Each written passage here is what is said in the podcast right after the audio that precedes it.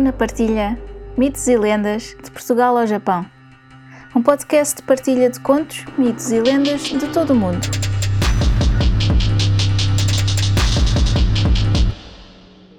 Uma nota antes de começar. Todos os contos, mitos ou lendas têm versões ou variações.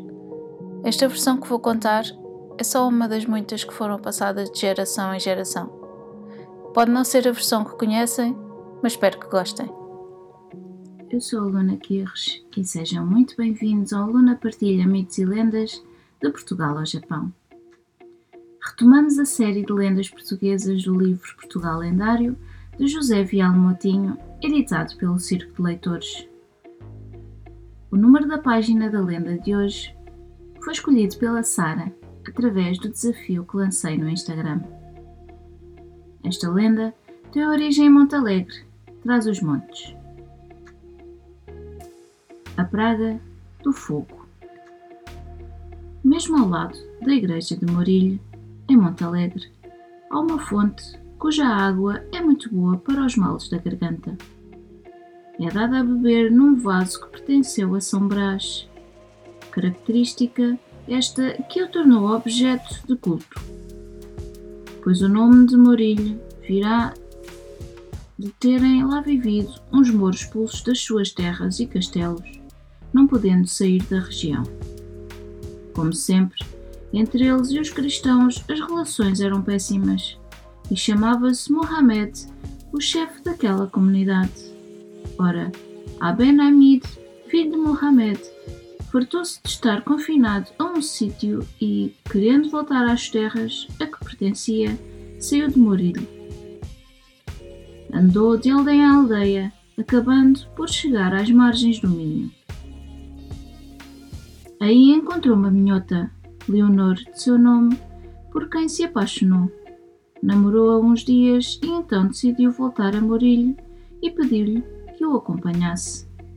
Ela, muito triste, disse-lhe que era cristã e ele moro, e as famílias não concordariam.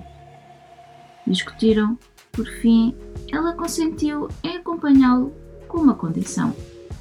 Se os mouros não a aceitassem, ele teria de voltar com ela. E ele concordou. Quando, passado algum tempo, os dois apaixonados chegaram a Morilho, o chefe moro ficou furioso porque o filho escolhera uma noiva cristã e de tal modo foi grosseiro com Leonor que ela acabou por repostar-lhe ser o pai dela mais compreensivo, porque não teria dúvida em aceitar a Ben Hamid. E Mohamed amaldiçoou e expulsou o filho e a namorada. Porém, à hora da saída, apareceu Almina, a aia mora que criara a Ben, que os convidou para a sua casa. Depois de lhes assegurar que poderiam ficar com ela, regressou à casa de Mohamed Hamid, obrigando-o a falar com ela a sós. A velha Moura mostrava-se furiosa e o pai de Aben disse que o que mais o irritava era já ter prometido o filho a uma jovem Moura, Zuleida, e que o mesmo teria de casar com ela. Não se calou a Moura, atirando-lhe à cara que ele também se apaixonara por uma minhota e por causa dela abandonara a esposa, estando esta grávida de Aben. Depois, Almina falou-lhe da morte da amante e da mulher e dos remorsos que o atormentavam, o que pôs Mohamed fora de si. E jurou por Alá que não lhes perdoaria nunca, nem a ela, nem ao filho e a respectiva noiva cristã. Dispostos a partir, Aben foi à casa do pai dizer-lhe e Almina decidiu ir procurar Zuleida, julgando que ela poderia ajudar, e Leonor ficou em casa só. Zuleida estava escondida na casa e logo que viu a rival sem mais ninguém, ruída pelo ciúme, matou-a com um punhal e fugiu. A Ben e Almina, quando regressaram, deram com o cadáver de Leonor e choraram amargamente e a Ben foi-se embora dali, levando o corpo da namorada nos braços. Zangada, Almina lançou a Morilho a praga do fogo. Malditos sejam os desta terra, que o fogo por mim ateado destrua estas casas. Morilho só será purificada quando as chamas a destruírem três vezes. E na verdade, a povoação ardeu dessa vez.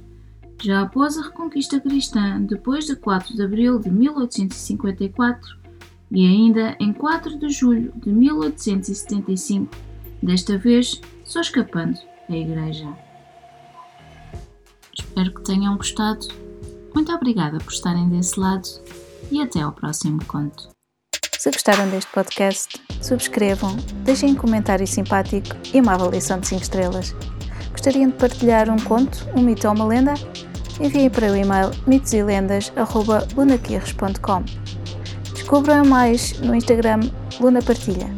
Podem apoiar este podcast através do PayPal ou comprar um café.